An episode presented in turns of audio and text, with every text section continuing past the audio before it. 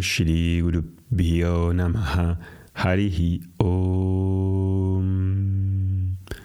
Muy buenos días a todos, espero que estéis bien. Os deseo un feliz año 2023.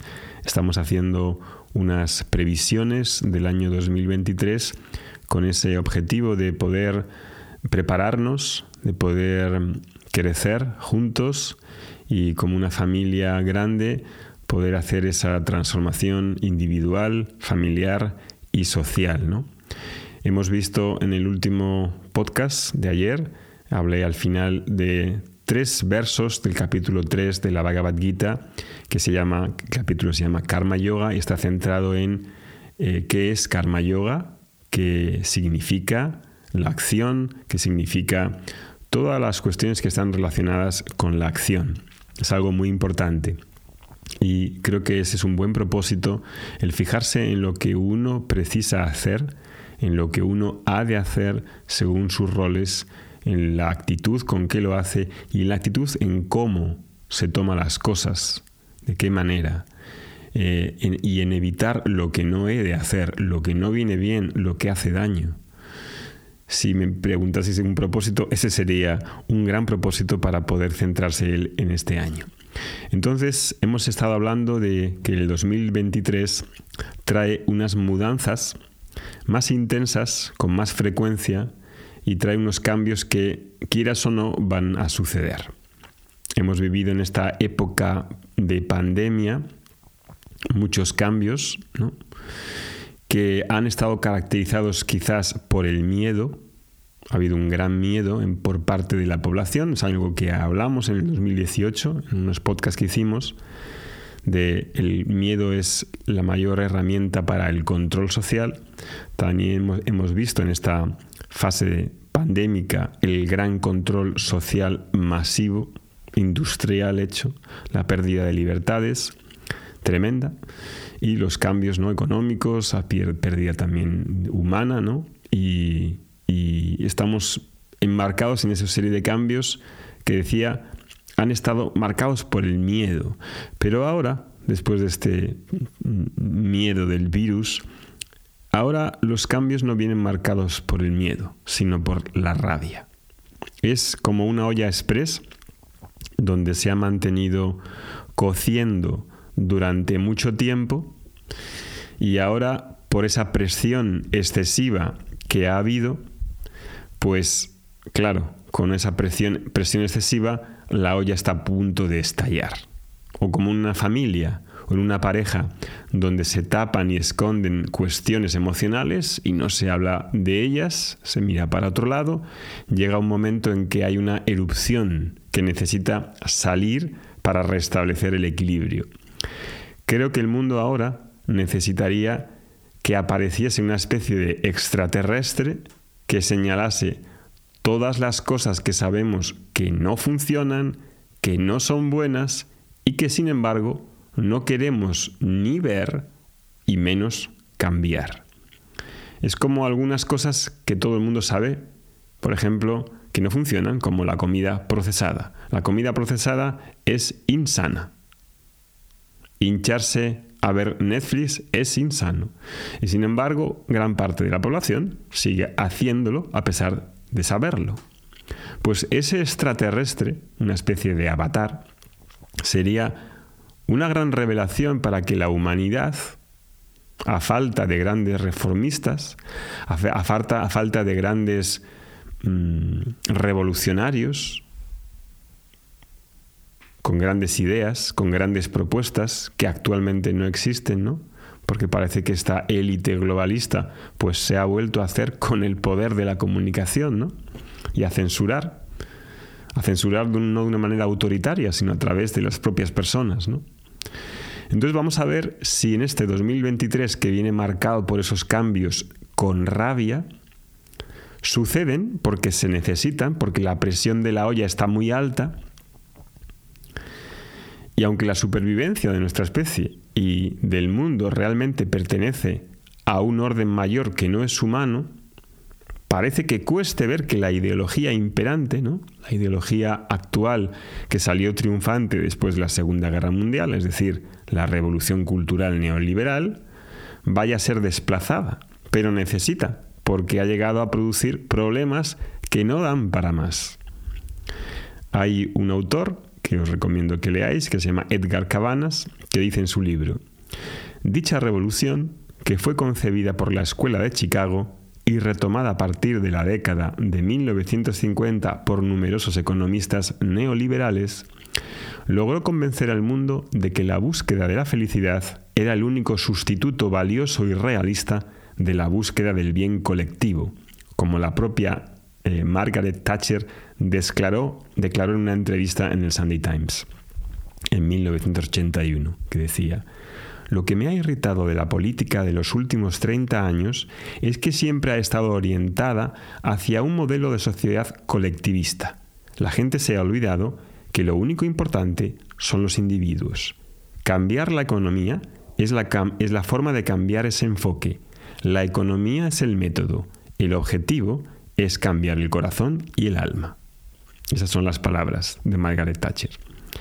En este sentido, afirmamos que la búsqueda de la felicidad, tal y como la conciben los científicos de la felicidad, representa el bien incuestionable y supremo que todos debemos perseguir. Eso simboliza el triunfo de la sociedad individualista sobre la colectivista. Pues bien, en este ambiente de 2023 veremos qué cambios se dan.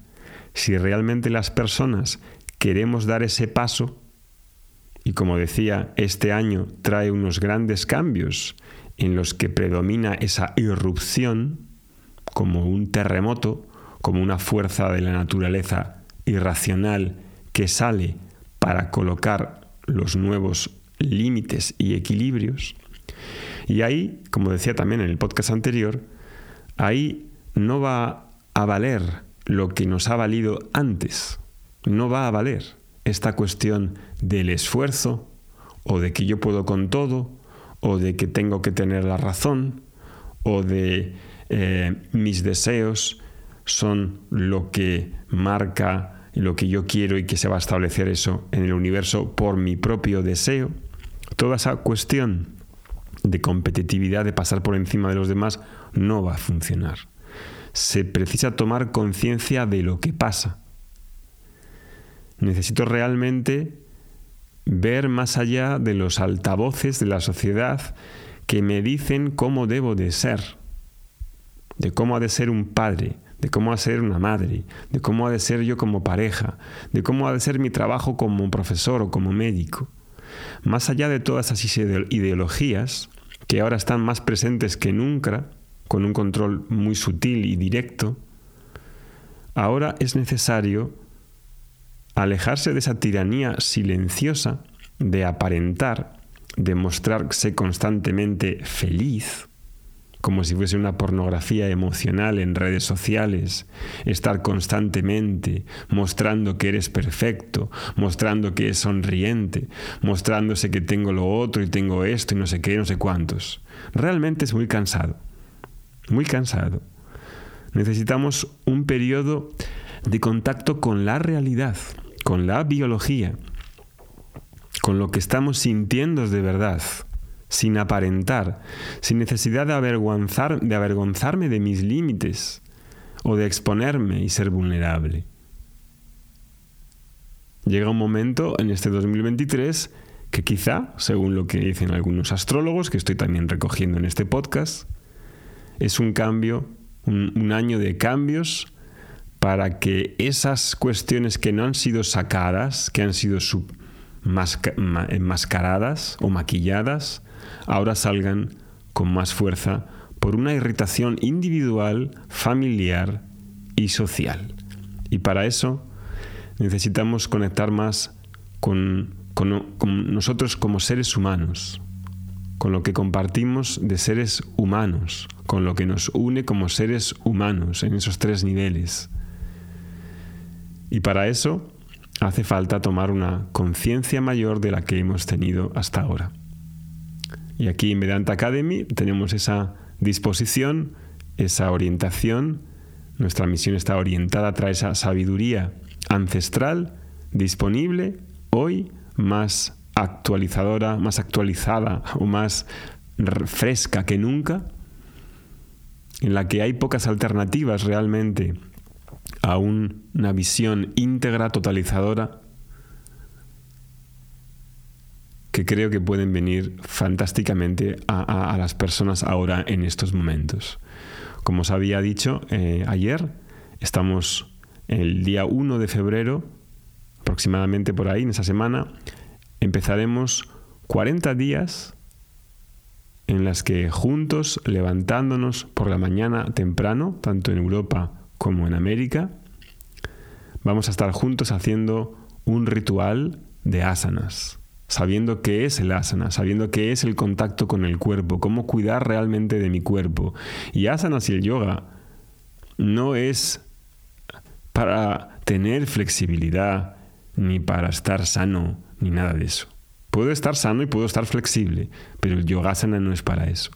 Para las personas que quieran descubrir o las personas que ya practican yoga, pero que no practican de manera asidua o no han tenido un buen profesor, una buena escuela, no han tenido la constancia necesaria y el ímpetu y, y el conocimiento de las técnicas propias de asana, pranayama. Ahí vamos a hacer este primer encuentro de 40 días. No va a ser, no es gratuito, es un curso pagado. Son 40 días, es un gran esfuerzo por nuestra parte organizarlo, montarlo, estar disponible 40 días, sábados y domingos sin parar, aproximadamente durante una hora, 45, 45 minutos, una hora. Es algo, creo que muy bueno que para mí a nivel personal me apetece mucho porque he dedicado muchos años de mi vida a la práctica y a la enseñanza de yogasana y hace mucho tiempo que no lo hago y es algo que necesito que también he de contribuir para los demás, para las personas que quieren hacer esa forma de conexión a través del cuerpo, de los sentidos, del sentir, de la presencia física, algo que está muy olvidado incluso por las psicologías tan mentalistas occidentales, que ha llegado el momento de también conectar con esa parte de la cultura védica que tenemos para ofreceros. Que tengáis un muy buen día. Hariom Tatsat. Om Shanti Shanti Shanti.